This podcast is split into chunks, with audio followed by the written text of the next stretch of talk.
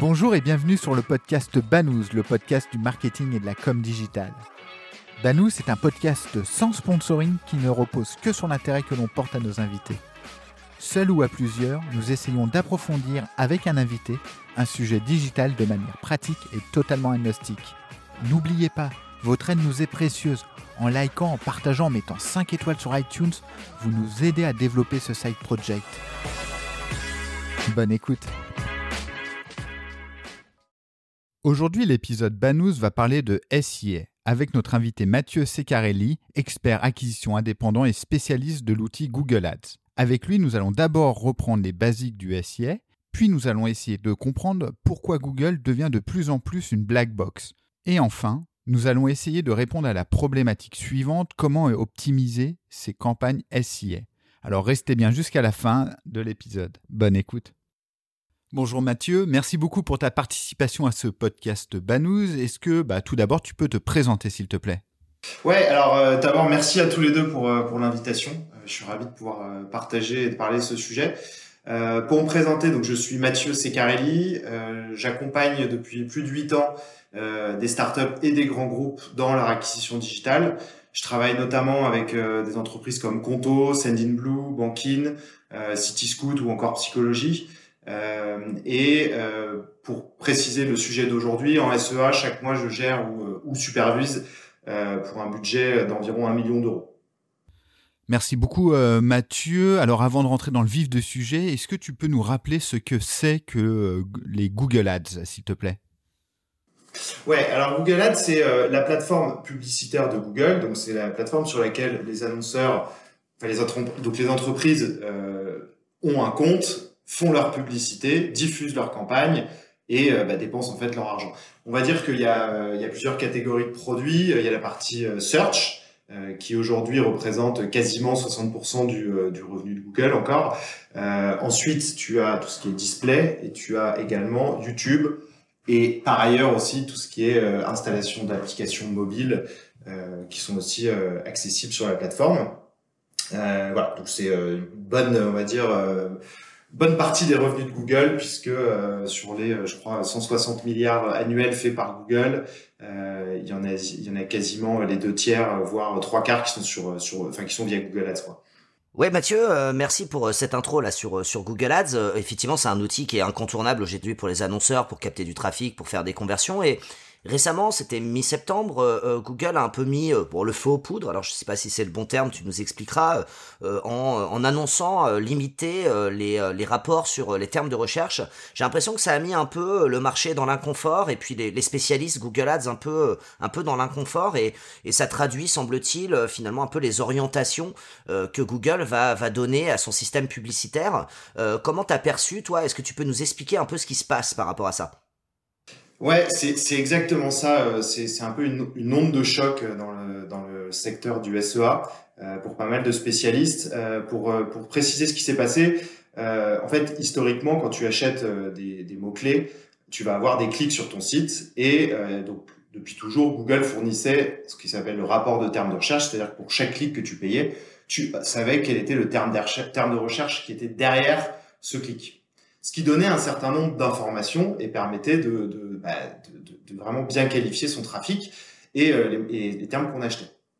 Euh, et l'annonce qui a eu mi-septembre, Google a décidé, enfin annoncé qu'en fait qu'ils allaient réduire, pour des raisons de confidentialité, euh, le, les requêtes qui ont peu de volume n'apparaîtront plus dans le rapport de termes de recherche. Ce qui fait qu'on peut redouter que euh, ça soit plus euh, 90% des termes de recherche qui remontaient, mais euh, 60%.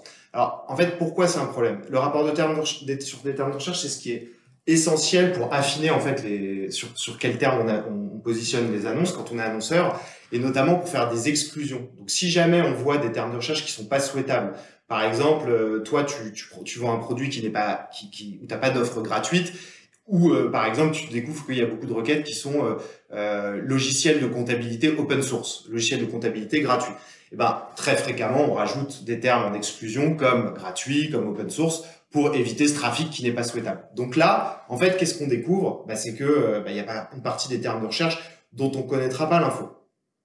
juste pour préciser, euh, l'idée de dire que c'est euh, pour des raisons de confidentialité n'est absolument pas faux. C'est même assez pertinent. Pourquoi? Parce que si jamais euh, tu es capable individuellement, c'est toujours le souci en fait en, tracking, de, reconnaître qui est la personne, ben, en fait tu vas pouvoir savoir qu'est-ce qui est. Enfin, en gros, si toi sur ton site analyses ton trafic, tu vas pouvoir connaître un peu qui est la personne et quel terme de recherche elle a, elle a tapé.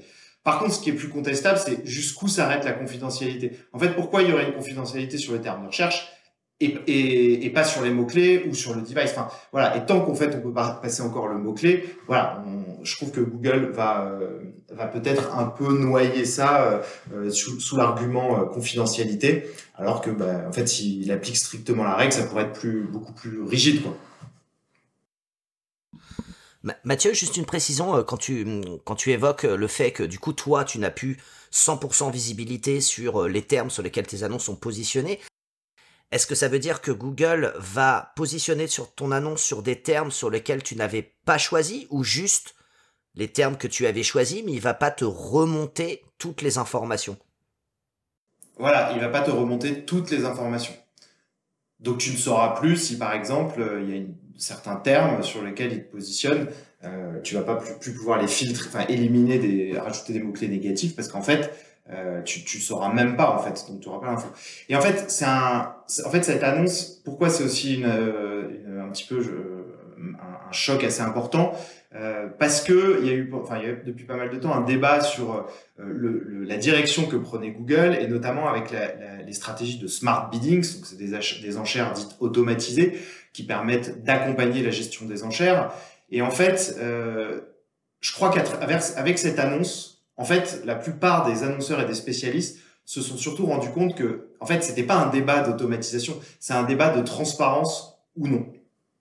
Bon, on peut presque comprendre de Google dans le cas où ils voudraient reprendre la main. Ils invitent à utiliser un mode finalement automatisé pour, euh, pour, pour reprendre le, contrôle en quelque sorte de, de, leur techno. Mais pour être exhaustif, est-ce que tu peux nous faire un bref récap des évolutions sur les dernières années? Alors, il y a deux ans, en 2018, euh, donc, quand on achète des mots-clés sur Google, il y a une définition. Pour les, personnes qui s'y connaissent, on parle de euh, broad match modifier, expression exacte, mot-clé exact, euh, avec toute une nomenclature précise. il y a deux ans, Google a fait sauter ces définitions.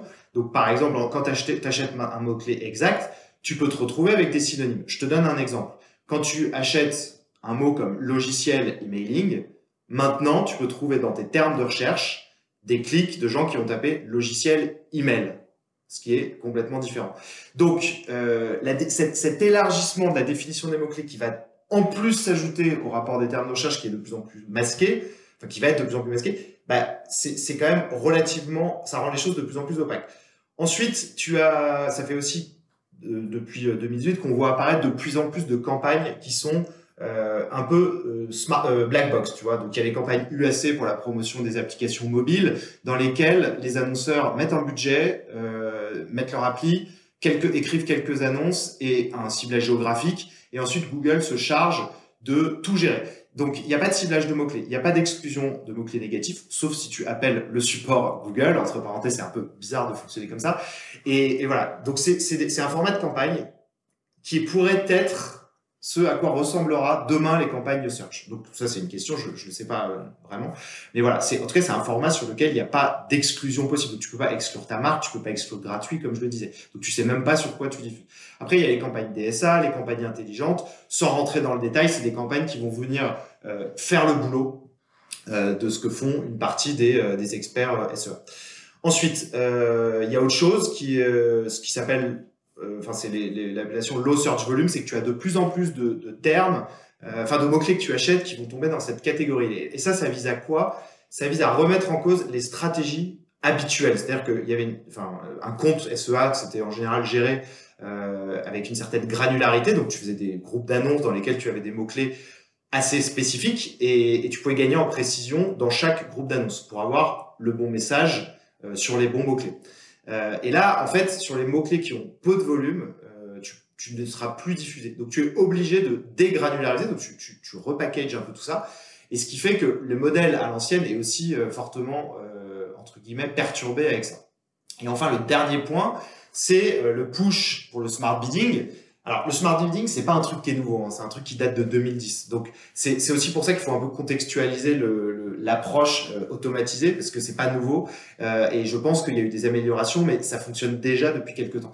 Euh, mais c'est surtout la volonté, euh, à travers des, des, appels des account managers, des messages récurrents, euh, des notifications qui disent qu'il faut passer en CPA cible. il y a une vraie, vraie volonté de sortir, des sortir du système d'enchères manuelles si j'étais un peu provoque, je me dirais que bah, finalement, euh, les agences, les spécialistes Google Ads ont évangélisé pendant des années euh, le produit et que finalement maintenant, euh, Google rend de plus en plus les, choses automatiques et qu'ils ont juste à dire à, l'annonceur, bah écoute, tu même plus besoin d'un tiers, il suffit de mettre ton numéro de carte bleue et de lancer la campagne et nous, on va aller chercher les leads ou les ventes directement avec la plateforme. Qu'est-ce que tu en penses? Ouais, c'est exactement euh, le, la question que, qui revient régulièrement euh, et qui est de se dire en fait euh, qu'est-ce que qu'est-ce que va enfin est-ce que le métier de SEA euh, il, est, il est plutôt remis en cause? Euh, donc par rapport à ce que tu dis ça voudrait dire qu'on s'oriente vers vers deux choses. Le premier niveau on peut se dire que c'est Google qui en SEA va élargir les requêtes. D'accord? Donc tu, tu, tu pourrais apparaître sur davantage de requêtes après, une deuxième étape, ça pourrait être carrément, euh, et, ça, ça se voit, et je parlais des campagnes intelligentes, il y a déjà ça, tu n'es plus que sur le, que sur le, la barre, euh, enfin que sur les annonces Google, mais tu vas être aussi sur du Gmail, sur du display, sur du YouTube. Donc il, il, a une approche globale, c'est-à-dire que comme tu as les placements sur Facebook, tu aurais euh, YouTube, euh, Gmail. le problème c'est que est-ce que demain, Google peut pousser le truc jusqu'à t'empêcher d'aller exclure certaines, euh, certains réseaux, enfin comme euh, le YouTube ou comme le Gmail. Donc, donc ça, euh, bah, il y a une vraie question. Après, concernant euh, le métier, euh, en fait, euh, du, du SEA, je pense que c'est une réflexion qui est, enfin, moi je l'ai, ça fait ça fait 4-5 ans que je suis à mon compte.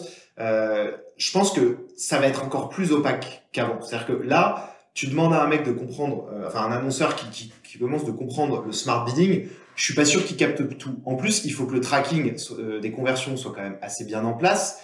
Donc moi, je croyais vraiment que j'allais plus du tout faire de SEA euh, quand j'ai, enfin au bout de quelques années. Et en fait, ça devient, enfin moi, je, crois que ça devient encore plus ésotérique. Et, et, et si on fait le parallèle avec le SEO, finalement, le SEO reste très black box. Et, et en fait, bah enfin, il y a toujours des experts. Donc, je, enfin, pour ce qui est de mon métier, je ne pense pas qu'il disparaîtra. La question, c'est jusqu'où Google va aller dans le côté black box, mais il faudra toujours des personnes. Et là, alors, c'est, aussi un, une conception de l'intelligence artificielle. Si on, se, si on regarde bien comment l'intelligence artificielle est pensée demain, pour tout, pas que Google, euh, c'est pas euh, je me mets en bas et j'attends que les trucs tombent et que ça me donne mes résultats. Euh, les métiers de demain, c'est de l'accompagnement de l'intelligence artificielle. Donc, les métiers du SEA, ça sera encore plus de comprendre euh, les rouages, de comprendre le fonctionnement, parce que justement, il y a un risque fort que les annonceurs, en fait, ils, le délaissent encore plus. Et du coup, euh, ça rendra le truc relativement, enfin, peut-être encore plus technique, quoi. Ouais, Mathieu, Mathieu, si on, si on regarde un peu l'évolution d'ailleurs de, l'achat média euh, publicitaire au sens large, euh, que ce soit dans la programmatique, que ce soit sur Facebook également, aujourd'hui, euh, les gens de Facebook nous ont dit il y a, il y a quelques jours, ils nous ont dit faites des ciblages larges. Laissez l'algorithme travailler et vous allez voir que l'algorithme aura de meilleurs résultats. Donc, euh, alors ils ont peut-être pas les mêmes techniques pushy euh, que peuvent avoir Google en ce moment, comme tu l'as mentionné euh, tout à l'heure, mais ils nous essaient de nous montrer par A plus B qu'effectivement il faut utiliser les audiences similaires, utiliser les audiences personnalisées, finalement arrêter d'avoir cette granularité de campagne que t'évoquais aussi sur le côté euh, SIA euh, tout à l'heure. Et ça marchera mieux parce que bah, finalement vous donnez du reach à l'algo, vous l'alimentez avec la bonne data, avec un pixel qui est bien paramétré, vous alimentez le maximum de données, et c'est comme ça que vous allez avoir de la performance qui permet de rendre accessible entre guillemets à premier niveau euh, les performances publicitaires pour des novices, pour la long tail qu'évoquait Laurent tout à l'heure. Ouais, euh, Mathieu, c'est en fait ce qu'il parle. Laurent parlait d'évangélisation et après, en gros, bah, maintenant on passe en mode black box. Euh, mais alors, du coup, la question c'est quand même euh, qu'est-ce qui donne aussi de la valeur aux inventaires? Je pense que toutes ces plateformes et, et, alors plus spécifiquement le SEM, mais le ciblage donne une valeur précieuse. Je pense que Criteo en est le meilleur exemple. pourquoi les espaces publicitaires de Criteo étaient mieux, cliquer, parce qu'il y avait un ciblage qui était ultra précis et, et même les, les visiteurs. Mais quand tu commences à vouloir élargir, bah, en fait, tu te rends compte que fondamentalement, en fait, la question c'est quelle est la qualité de l'inventaire? au final, c'est ça, ces plateformes, elles vendent de l'inventaire. Google, quand tu regardes ce qu'il y a aujourd'hui qui, qui, convertit, tu vas avoir le SEA. Le SEA, c'est un, un, canal avec une intentionnalité qui est extrêmement fort. Moi, je, je suis un, énorme partisan du, du SEA quand c'est nécessaire, mais pour certains annonceurs, c'est pas utile. Tu vois, il y a des business euh, où les mots clés sont pas tapés parce que, enfin, les gens connaissent pas le, le, concept, et du coup, mais quoi, il va, il va se positionner sur quoi ce, cet annonceur? Ça, ça lui sert pas à grand chose. Sur Facebook, euh, c'est une réflexion quand même qui est très différente parce que en fait, tu, tu déjà tu es en compétition ouverte euh, tu n'as pas, euh, tu vois, il y a un nombre illimité d'annonceurs sur une audience donnée. Alors que euh, en SEA, tu vas te positionner, c'est, que 4, 5, 6, 7 annonceurs qui vont se positionner sur un mot-clé. Donc déjà, par rapport au SEA, c'est une réflexion assez différente. Après, il y a la question de, de YouTube et du display, mais euh, moi je dis un peu que c'est, enfin, tu vois, c'est, un peu comme le marchand de légumes qui va essayer de te vendre euh, ses mauvais produits parce que tu t'es attiré avec les bons. Donc, enfin, euh, ce que je veux dire, c'est que, euh, et, on peut prendre l'exemple de la colonne de droite sur Facebook. Euh, demain, si, euh, en fait, le, fait que les annonceurs pouvaient choisir les placements et éliminer aussi, par exemple, la colonne de droite, ça a évité d'avoir euh, des budgets qui étaient diffusés de façon incorrecte. Donc, sous couvert de dire je dé, enfin, je, j'élargis et donc je n'autorise moins de ciblage. Moi, le truc que je trouve paradoxal, c'est que c'est le ciblage qui donne de la valeur en, fait aussi à la publicité. Donc j'ai un peu de mal avec l'idée que ça se, qu'on en sorte. Et surtout, bah en fait, euh, c'est de dire euh, à demi mot, euh, on va un peu discrètement vous refiler nos mauvais placements et vous y verrez un peu que du feu, quoi. Oui, finalement, en fait, l'argument de Google, ça sera très simple. En fait, ils diront, bah, s'il y a plus de performance, euh, vous allez plus euh, mettre de budget chez nous. Donc, notre intérêt, c'est votre intérêt, et, euh, voilà. Ouais, et, c'est là que la suite, en fait, c'est un peu aussi de comprendre ce que ce qui va se passer dans tout ça. Et, et pour, en fait, la question c'est pourquoi Google est confiant sur sa capacité à, ce que ça, ça fonctionne. La première raison, c'est le tracking des conversions et de l'attribution. Tu vois, si jamais ils sont aussi confiants, c'est qu'ils savent qu'ils ne ratent jamais un passage euh, avant une conversion. Tu vois, donc c'est c'est c'est euh, un peu, tu vois, c'est par exemple Criteo, ils ont ils ont fait, euh, on peut dire du, couponing publicitaire. Ils se sont juste placés en, en, fin, en fin de parcours. Et beaucoup d'annonceurs étant en last click, euh, ils se sont dit ah c'est génial euh, la conversion de Criteo. Puis peu à peu ils ont commencé à comprendre, à dire euh, non mais en fait en, retargeting je vais je vais tout, enfin même si j'en fais pas, je vais quand même avoir des, des, conversions qui auront de fait des gens qui, enfin parce que de fait des gens vont revenir sur le site. Donc en fait pour bah, c'est un peu c'est un peu la enfin un peu la même chose, c'est-à-dire qu'aujourd'hui la plus, enfin, que ce soit Google et Facebook, ils essayent de faire en sorte que le reporting passe par eux, que les attributions, les conversions passe par eux. Et, euh, et en fait, moi, je trouve ça un peu euh, délicat de, de, de, se limiter à ça parce qu'en fait, euh, déjà, bah, c'est leur écosystème qui sont présents sur tous les sites.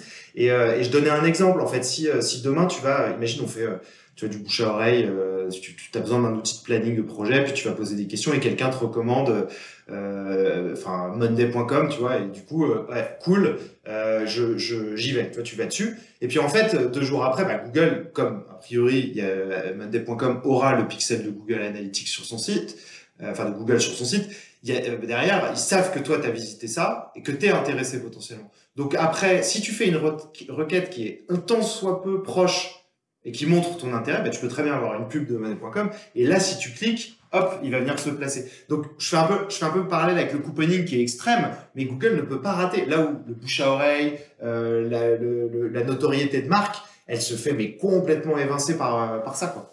Ouais, bah déjà Mathieu, merci parce que c'est super clair euh, ce que tu nous évoques et on voit que c'est euh, on va dire une aventure, une espèce d'histoire qu'on va continuer euh, à, surveiller de près.